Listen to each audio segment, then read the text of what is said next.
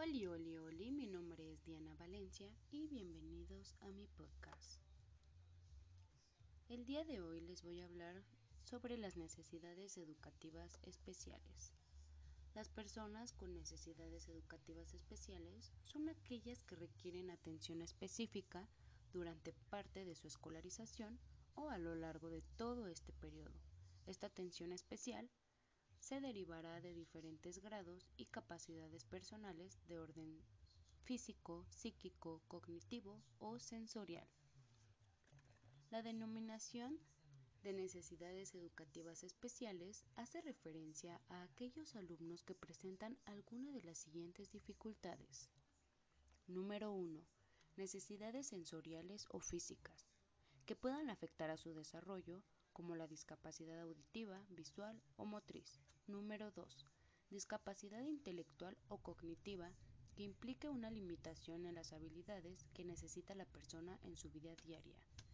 Número 3.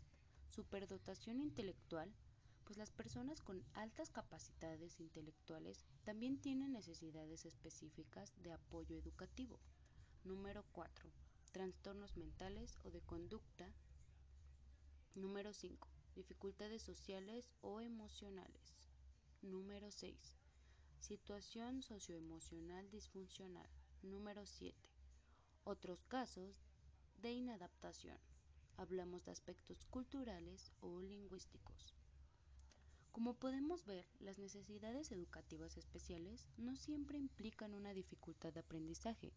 También pueden presentarse cuando el estudiante aprenda a un ritmo más rápido que los demás. En cualquier caso, es necesario realizar las adaptaciones curriculares pertinentes y encontrar la metodología adecuada para satisfacer cada una de las necesidades educativas especiales. Además, siempre deberán tenerse en cuenta tanto los deseos de los propios alumnos como los puntos de vista de sus padres.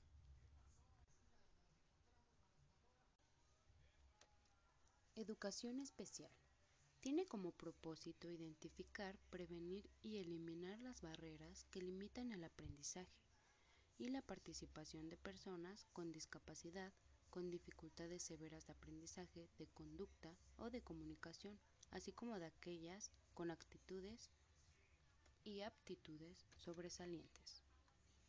Para esto se genera un modelo inclusivo que tiene como propósito eliminar los modelos segregados donde solo existe una opción especializada, abandonar paulatinamente modelos de atención donde reciben educación segregada de escuelas regulares, impulsar modelos de atención en contextos más normalizados posibles. Aquí los conceptos relevantes son la equidad y la inclusión, pero estos términos tienen sus antónimos. De allí parte la búsqueda de solución hacia estos. La desigualdad genera inequidad en el acceso a la educación. También ocurre en el sentido contrario. La ausencia de educación o una educación de baja calidad es generadora de pobreza y desigualdad los niños y niñas que no pueden asistir a la escuela y que no pueden desarrollar su potencial a través de la educación, ven condicionado su futuro y el de sus familias, permaneciendo en una situación de pobreza o en el peor de los casos, viéndose rezagados a una situación crónica de pobreza. Los colectivos más vulnerables que con más facilidad son arrastrados a este círculo de pobreza son las niñas y mujeres, los niños, niñas y jóvenes que residen en zonas rurales, aquellos pertenecientes a minorías étnicas, los menores viviendo con VIH-Sida, los niños y niñas afectados por discapacidades y los niños y niñas que viven en países afectados por conflictos armados en situación de refugio, desplazamiento o migración. La educación tiene una función decisiva en la erradicación de la desigualdad y en la promoción de sistemas justos, sostenibles e inclusivos. La educación es un derecho humano fundamental y además es el principal modo de ayudar a las personas a salir de la pobreza y de impedir que ésta se transmita de generación en generación.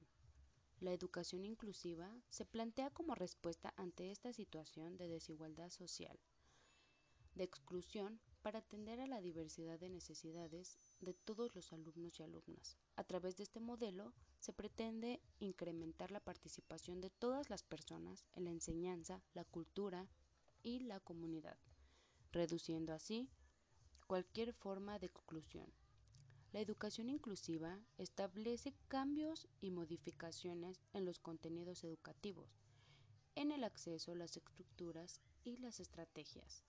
El Estado es el máximo responsable de educar a todos los niños y niñas y es este quien debe adaptarse a la diversidad por las desigualdades sociales y del propio sistema educativo. El mayor desafío radica en la mejora de los aprendizajes que depende no solo de la escuela, sino también de diferencias socioeconómicas y culturales de los estudiantes. Las diferencias en las capacidades de los alumnos no deben representar una barrera, sino una fuente de aprendizaje. La exclusión no es un problema de los alumnos, sino de las escuelas. Por ello, los alumnos deben de ser atendidos en entornos inclusivos para que participen e interactúen igualdad de condiciones.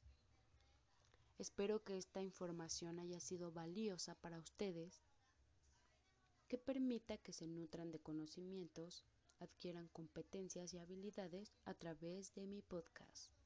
Buenas noches.